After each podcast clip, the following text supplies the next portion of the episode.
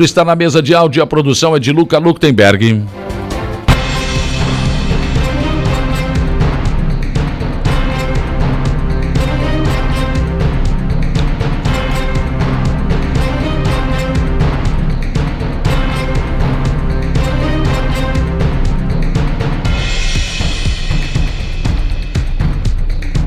Sete horas e 16 minutos.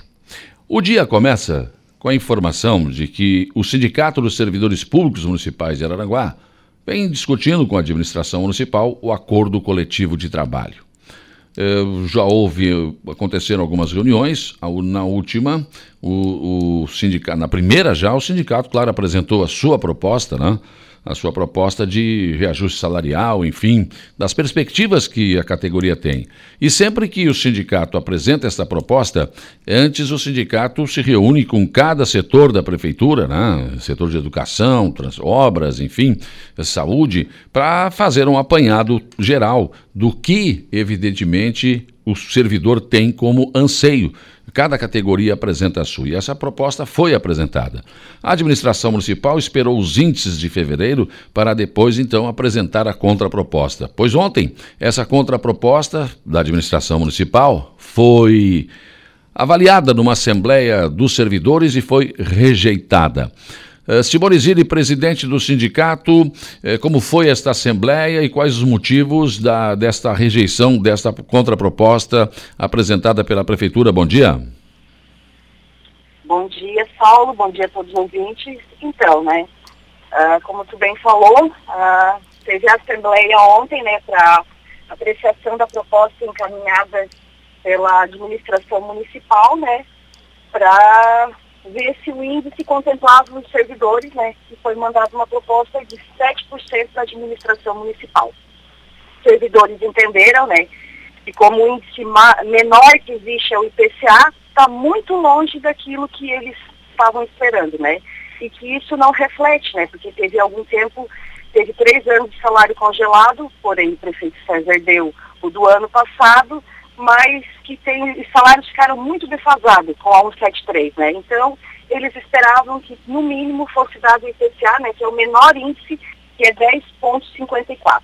Sim. Agora tem aqueles 5% que ficou do ano passado. Como é que, como, como é que foi no bojo total a proposta? Então, é, tinha aquele 5,20, né, que como a 173 congelou os salários, e também tinha uma determinação do Tribunal de Contas, né, que quem as prefeituras que haviam dado suspendessem, né? Porém, a gente também conseguiu avançar aqui nessa situação, teve alguns municípios que conseguiram judicialmente, mas aqui a gente conseguiu resolver administrativamente e voltou automático no mês de janeiro agora, na folha de todos os servidores, 5.20. Porém, como eu falei, esse 5.20 é do ano passado, né? Sim, claro. E ficou o de 2020 para trás. Então, teve alguns salários que ficaram muito defasados. Então, a, aquela proposta inicial do sindicato é, é o que vocês estão querendo? Exatamente, né? A gente pediu, a gente sempre pede, né, saúde, entre o maior e o menor índice, né? A gente sempre pede o maior, né? Como a gente também sabe aí que tem servidores que estão ganhando menos que o salário mínimo no base, precisa fazer uma readequação né, desses servidores, né? Porque eles estão com, imagina, ganhar menos que o salário mínimo. Também tem a questão do piso, né? Nacional, né, que é a partir do mês de janeiro. E também a gente tem a questão do Vale Alimentação. O Vale Alimentação são três anos de salário congelado, né? E a proposta da administração foi 10%. E também o servidor achou que ficou inviável 10% no Vale Alimentação, porque o que reflete hoje está menos de 30 reais em três anos. Então eles queriam que a administração olhasse com mais carinho, né? E que valorizasse mais né, o Vale Alimentação, claro. e que tivesse um reconhecimento me melhor e maior do trabalho desenvolvido por todos os servidores públicos. Mas você falou que tem servidor que ganha menos de um salário mínimo, mas isso não é possível, isso é inconstitucional. É, sim, tem, tem já é de conhecimento da administração. Tá? É menos de um salário mínimo no salário básico, em serviços gerais, os vigias e os operários, né? E como a 173 não permitia que fosse reenquadrado, né? Esses servidores, eles ficaram aguardando agora esse ano, que a partir de janeiro, né, fosse feito esse reenquadramento. E é isso que a gente está pedindo junto à administração, que olhe com carinho também para esses servidores, né? Que é impossível, né? Hoje, né, o servidor está ganhando menos que o salário mínimo e salário base. Então, a gente também está pleiteando junto à administração para dar um carinho especial e olhar e arrumar o salário desses servidores. Bom, a proposta do sindicato prevê só a reposição de perdas ou não? Quer aumento real? Então, a gente pede também um aumento, um ganho real aí, né? Porque vai no hum. mercado, não, não reflete, né? Então, hoje aumenta tudo. Hoje, ontem nós estávamos conversando na Assembleia que fica é, 100 reais é mal dá duas sacolinhas, né? Então, a gente também pede um ganho real. Porém, Saulo, a gente também quer salientar que a Assembleia deliberou né, que nesse primeiro momento a gente fosse tratar só das cláusulas econômicas, né? Hum. E as sociais a gente vai avançando ao longo do tempo, né? Tem um ano todo para estar tratando. Mas é primordial agora, no primeiro momento, resolver essa questão salarial. Sim, é, é, urgente, na verdade, né? A mesa não espera, né, Simone? Então tem que tratar exatamente disso. Exatamente. Bom, agora essa rejeição exatamente. já vai ser, já foi comunicada ontem à administração ou será comunicada hoje? Então, a gente vai comunicar hoje à administração municipal, né? A gente vai solicitar também, né, uma nova rodada de negociações para levar os anseios da categoria, né, e levar a situação, né, que os servidores estão passando. E vamos protocolar hoje. Também, Saulo, queria salientar aqui que a, a Assembleia achou importante, né, destacar, e a gente vai estar fazendo um ato hum. na segunda-feira na Câmara de Vereadores para estar mostrando para a população e para os vereadores a importância do trabalho do servidor público, né? Ele é tão importante como qualquer outro trabalho de qualquer setor.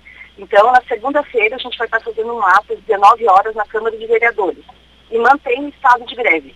Uhum. É porque, na verdade, a Câmara também vai ter que homologar, quer dizer, aprovar qualquer acordo coletivo de trabalho dos servidores, né? Exatamente. Então, os servidores acharam importante, né, mostrar, até porque na pandemia ninguém parou, todo mundo continuou trabalhando, os serviços continuaram normal, estado de greve, os servidores estão trabalhando, né, e falar para a população, né, da importância do trabalho do serviço público, né, o trabalho que o servidor desenvolve, e falar dessa questão de salários também, né, que estão pleiteando o que é justo, nada mais do que, do que o salário, né, que é fundamental, e que isso também gera a economia do município, que é uma das maiores empresas que tem dentro de Araranguá. Então a gente vai estar indo lá para fazer uma manifestação, para alertar a população e também os vereadores sobre a importância do trabalho do servidor público. Aliás, eh, na pandemia, o setor da saúde, por exemplo, trabalhou acho que mais do que dobrado, né? Exatamente. Então é isso que a gente vai estar fazendo, vai estar mostrando né, o trabalho da linha de frente desses trabalhadores também. Tá certo. Então, agora é esperar para uma nova rodada de negociações, possivelmente, claro, semana que vem, hoje dificilmente vai acontecer, né? Isso, daí então a gente vai estar protocolando hoje, solicitando né, uma nova rodada de negociações com a administração e a gente fica no aguardo aí. E sexta-feira, dia 25, já tem uma nova assembleia marcada. Certo. Então vocês esperam que até segunda-feira haja uma conversa, então? Sim, é o que a gente está esperando, até porque a nossa data base, Saulo, é março. Né? né? Então a gente também tem que resolver, como eu falei, tem a questão desses servidores ganhando menos que o salário mínimo, tem a questão do piso né, nacional, a gente tem uma orientação da FETRAN, que tem que pagar a partir de janeiro, né, eles têm entendimento da FECAM, então a gente quer resolver esse impasse aí. É, tem esse problema da educação também, do piso nacional, que foi aumentado para 3 mil, né? É, exatamente. 3,880. É, quase 4, né? Exatamente. E, e aí tem municípios então, que estão com tá dificuldade, né? a conversar para ver o impacto também que está na folha, os servidores estão dispostos a ver de que forma que vai ser feito. E como eu falei, o sindicato prima pelo diálogo, né? A gente quer resolver a situação de uma forma que fica bom para todo mundo. Tá certo. Obrigado, Simone, pelas suas informações. Tá? Um abraço, vamos continuar acompanhando esse acordo coletivo de trabalho e a sua discussão, tá bom? Obrigado, um bom dia a todos. 7 horas e 25 minutos, 7 e 25 Foi a Simone Zilli, então, que é presidente do Sindicato dos Servidores Públicos Municipais de Araranguá, falando sobre essa assembleia de ontem nos servidores que rejeitou a contraproposta da Prefeitura de Araranguá em relação a este acordo coletivo de trabalho que vai continuar, então, em discussão. Foi aprovado pela Agência Nacional de Energia Elétrica a primeira parte do empréstimo de 10,5 bilhões né, para cobrir o que as empresas do setor de energia alegam que tiveram prejuízos causados com a crise hídrica lá de 2021. Esse empréstimo será pago pelos consumidores por meio de uma taxa na conta de luz que será cobrada a partir de 2023 em parcelas. Segundo a economista, catari... a economista catarinense Ana Oliveira, o empréstimo foi feito com o objetivo de desafogar o setor, mas não, não, na verdade, ninguém autorizou isso. Eu não autorizei eles a pegar esse empréstimo, mas nós vamos pagar esse empréstimo, né?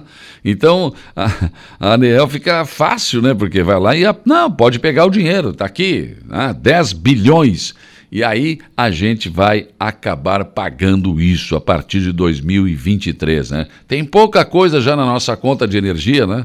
É taxa disso, é taxa daquilo, é taxa. Vai vir mais uma então, né? Tem a bandeira, que às vezes é vermelha, enfim, tem tudo isso.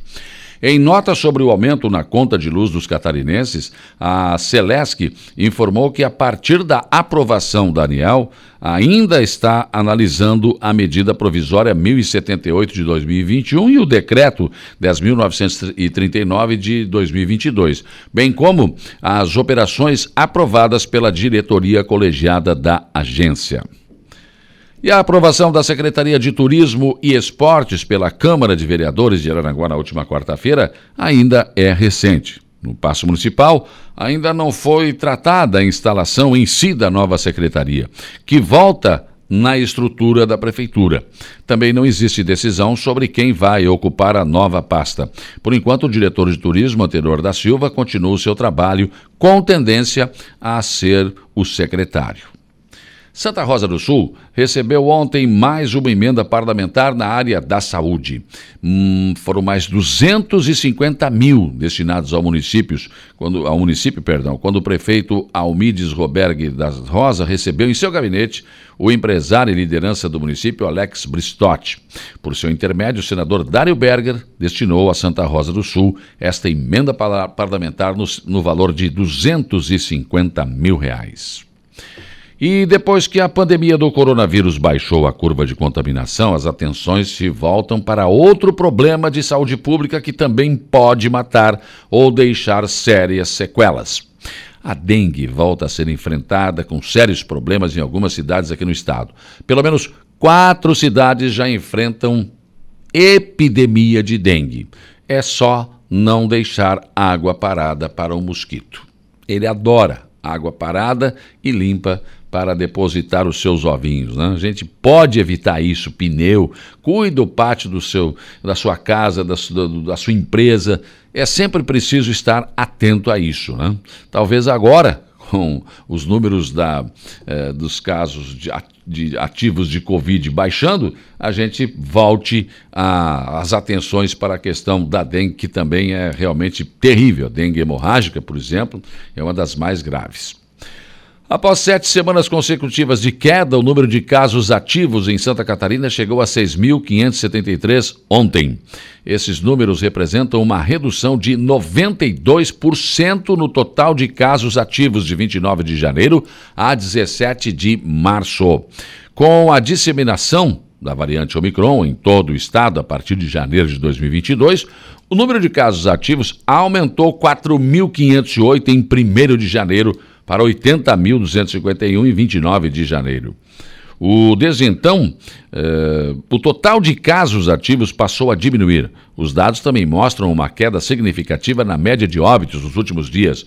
1 de março até quinta-feira, 17. Após alcançarem a média de 32 óbitos semanais, em 4 de fevereiro o número vem reduzindo eh, semanas consecutivas com pouco mais de seis mortes por Covid-19 ocorridos nos últimos sete dias em todo o estado. Boa parte dessa redução se, eh, deve ser creditada aos índices de vacinação registrados aqui no estado. Foram aproximadamente 14 milhões de doses aplicadas em pouco mais de um ano da maior campanha da história. A cobertura da população vacinável com o esquema primário completo já alcançou os 83%, segundo dados do vacinômetro eh, de Santa Catarina e do Ministério da Saúde. Ainda é necessário avançar mais na cobertura das doses de reforço, que ainda alcança pouco mais de 37% de cobertura na população acima de 18 anos. E em Santa Catarina, 23,9% dos bares e restaurantes não vão conseguir se recuperar da crise provocada pela pandemia da Covid-19 e terão que reduzir ou fechar as portas se não tiverem auxílio em 2022. O levantamento faz parte de uma pesquisa da Associação Brasileira de Bares e Restaurantes que foi divulgada ontem. Mesmo após dois anos né, do início da crise sanitária, 70,5% dos bares e restaurantes aqui no estado eh, estão tendo uma rentabilidade menor em comparação ao período anterior. Entre os motivos analisados pela entidade para a diminuição do lucro das empresas estão a queda no fluxo de clientes, a alta no preço dos alimentos e os juros de dívidas contraídas por conta da pandemia. Na verdade, nós estamos sofrendo os efeitos dessa pandemia. E é claro, não é só o setor de bares e restaurantes. Lógico, se o cidadão não tem dinheiro, não sai para jantar fora, não sai para beber com os amigos. A primeira coisa que se corta é exatamente a diversão. Vai cuidar é, primeiro do alimento, de cada dia, né, das suas necessidades básicas. E os cidadãos também estão enfrentando sérios problemas. Ainda levará muito tempo para que, que a economia volte ao normal, se é que vai voltar. Porque entre os preços que realmente têm tendência a, a estarem altos devido à pandemia, tem também muita especulação e gente enchendo o bolso de dinheiro. Ou será que não? Pensem nisso enquanto lhes desejo um bom dia. Na 95.5 FM, programa Dia